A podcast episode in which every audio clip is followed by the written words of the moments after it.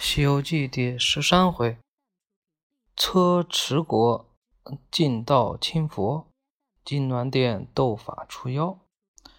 观音菩萨收了红孩儿后，悟空和沙僧入洞救出师傅和八戒，四人一路朝西而去。转眼就到了早春，他们来到了车迟国。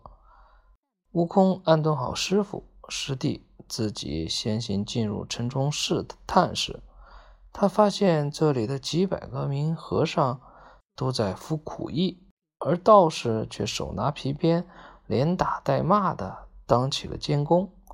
悟空好奇，自己变成了个老道士，向那道士监工打听。道士监工说：“二十多年前，车迟国发生严重的旱灾，颗粒无收。”全民饥荒，国王找来和尚求雨，结果没能求成。后来又找到了三个神仙：虎力大仙、鹿力大仙和羊力大仙。他们能呼风唤雨、变水为油、点石成金。国王认为和尚不如道士有用，就下令拆了他们的庙宇，毁了他们的佛像，又罚他们来做苦力。同时还把三位大仙分为国师，也就是我们的师傅。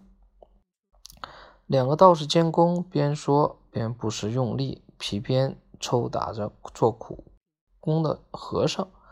悟空气不过，变出金箍棒，将两道士一棒敲死。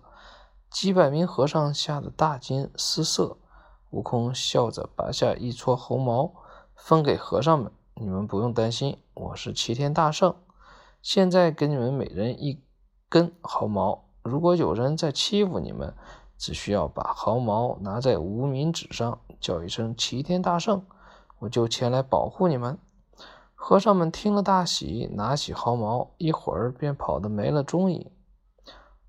唐僧见悟空迟迟不回，内心焦急，骑上马，和两徒弟朝城门走来。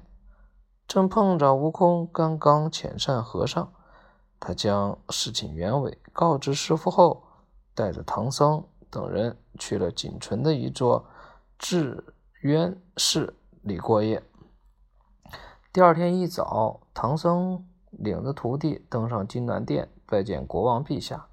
正巧虎力大仙、鹿力大仙和羊力大仙三位老道在那里。三位老道一见他们。立即禀报国王陛下：“这几个和尚昨天在城门口杀了我的两个徒弟，又放走了五百个做苦力的和尚。今天正巧碰上，真是冤家路窄。”国王正要下令捉拿师徒四人，有名士兵上殿报道：“陛下，殿外聚集了很多老百姓，说今年春天没有下雨，希望国师能帮忙求雨。”悟空赶紧接过话头：“陛下，你家国师能求雨，我小和尚也能求雨，想跟他比试比试。”皇帝听了道：“你们冒犯了国师，本来要杀头的。如果能求来雨，就暂且饶过你们。”三位老道认为求雨是自己的拿手好戏，欣然应允，立即着手不谈。那虎力大仙来到坛前殿前，一座三丈多高的高台下，高台左右插着二十八只旗子，顶上放着一张桌子，桌子上有香炉、蜡烛和一堆令牌。虎力大仙登上高台，拿着一把宝剑，念动咒语，又烧了道符，拿起写着。有“风”字的令牌，大声叫喊：“风来！”果然，随着他的喊声，空中刮起了大风。悟空见了，变出一个假僧，假身站在人群中，真身呢，赶到半空中，高声喊道：“谁是管风的？”风婆婆听了大圣的喊声，连忙用绳子系上放风的口袋，道：“大圣，是我。”悟空把车迟国的事情说了一遍，风雨雷电你们怎么不帮助我，反而帮助那些妖怪？等一会儿俺老孙下去，如果再有一点风，半滴雨，就打你们二十大板。”众神连忙答道：“不敢，不敢。”悟空道：“你们只等俺老孙的号令，要风要雨就雨，要风就风。”说着，又回到人群中。只见那道士还在喊着风，但空中的风早已停了。八戒忍不住大喊：“你的法子没效了，让我们来吧！”那道士不甘心，又烧了几道符，拿起令牌叫雷，雷也不来；叫雨，更没有半滴雨，只好下来，让悟空上去。悟空在高台上坐着，学着道士，口中念念有词。过了一会儿。举起金箍棒，朝着天空大叫：“风雨雷电，赶快出来！”说着，先是起风，后后又电闪雷鸣，接着是一场暴雨。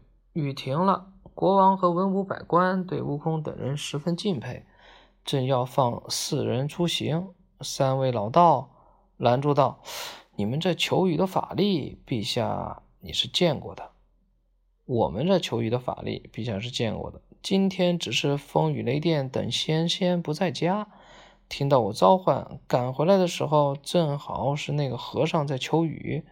我们不服，要跟他们再比试比试。国王道：“国师要比什么？”虎力大仙道：“我跟他比砍头。”虎鹿力大仙道：“我跟他比挖心。”杨丽大仙道：“我跟他比油锅洗澡。”国王听了大吃一惊，悟空倒是满脸高兴：“好，好，好，砍头、挖心、油锅洗澡，俺老孙还没试过，今天就跟你们比试比试。”国王拦也拦不住，只得下令让人准备刀、刀斧手和大油锅。一切就绪，悟空先来。他笑着走上高台前面，把脑袋搁在刀下。只听一声“开刀”，悟空的脑袋顿时就咕噜噜落落，滚落地上。脖子上不见一丝血迹，肚子里却有着声音叫着“头来，头来”。那砍掉了头，好像活了一样，在地上慢慢移过来，最后。要上孙悟空的脖子，又恢复了原状。轮到属虎力大仙上场，他也把头搁上高台，刽子手一刀砍下脑袋，悟空忙拔下一根毫毛，吹口气变成黄狗，叼着虎力大仙的头，转眼跑没了影儿，跑没了影。那虎力大仙的肚子里发出了声音：“头来，头来！”可他喊了半天，也不见脑袋回来。不一会儿，钵中便蹦出鲜血，虎力大仙瘫在地上，变成一只黄毛老虎，当场死去。双方在比挖心，悟空走上高台上，仰天躺下来。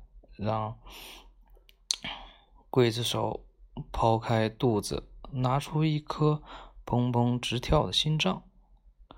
接着，悟空对着肚子吹口气，抛开的肚子渐渐长合。陆力大仙叫了笑道：“你这和尚还真是有些本事，本国师也绝不输给你。”说着，他也照样抛开肚子，拿出心脏给众人看。悟空又拔下一根毫毛，偷偷变出一只饥饿的老鹰，刀叼着那心脏飞得无影无踪。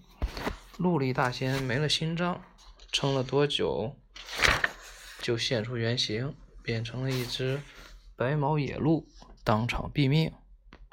杨力大仙见了，咬着牙指着旁边的油锅道：“我和你比是，我和你比是油锅洗澡。”悟空听了道：“我好几天没有洗澡了，浑身发痒，今天正好洗个痛快。”说着，脱了衣服，跳进油锅里，就像在温水中一样，洗得舒舒服服。洗了半个多时辰，悟空才跳出油锅，穿好衣服，道：“三国师，轮到你了。”杨丽大仙听了，也跳到油锅中洗了起来。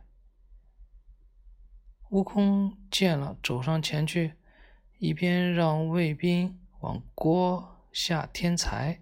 一边把手伸进油锅一摸，大惊，暗想：我洗的时候，这油锅里都是滚烫滚烫的，怎么他洗的时候就变冰冷了？难道是那个冷龙冷龙王在暗中帮他？于是变个假身子，假身子站在殿下，自己跳上半空。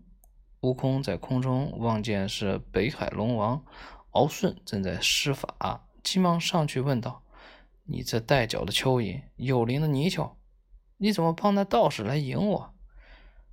敖顺见是大圣，大圣连忙跪下道：“敖顺不知道他是跟大圣比试，请大圣饶命，我这就去破了他的法术。”悟空道：“赶紧破法，免得吃俺老孙的金箍棒。”龙王吓得魂不附体。对着地上那口大油锅吹了口气，一条冷龙就飞回了龙王怀里。悟空见龙王破了杨丽大仙的法，来到油锅前，那杨丽大仙在油锅里烫得乱爬乱滚，不一会儿就皮焦肉烂，现出原形，一只羚羊。国王眼睁睁地看着一幕幕场景。吓得面无人色，一人色，他这才知道三位老道确实是妖孽化身。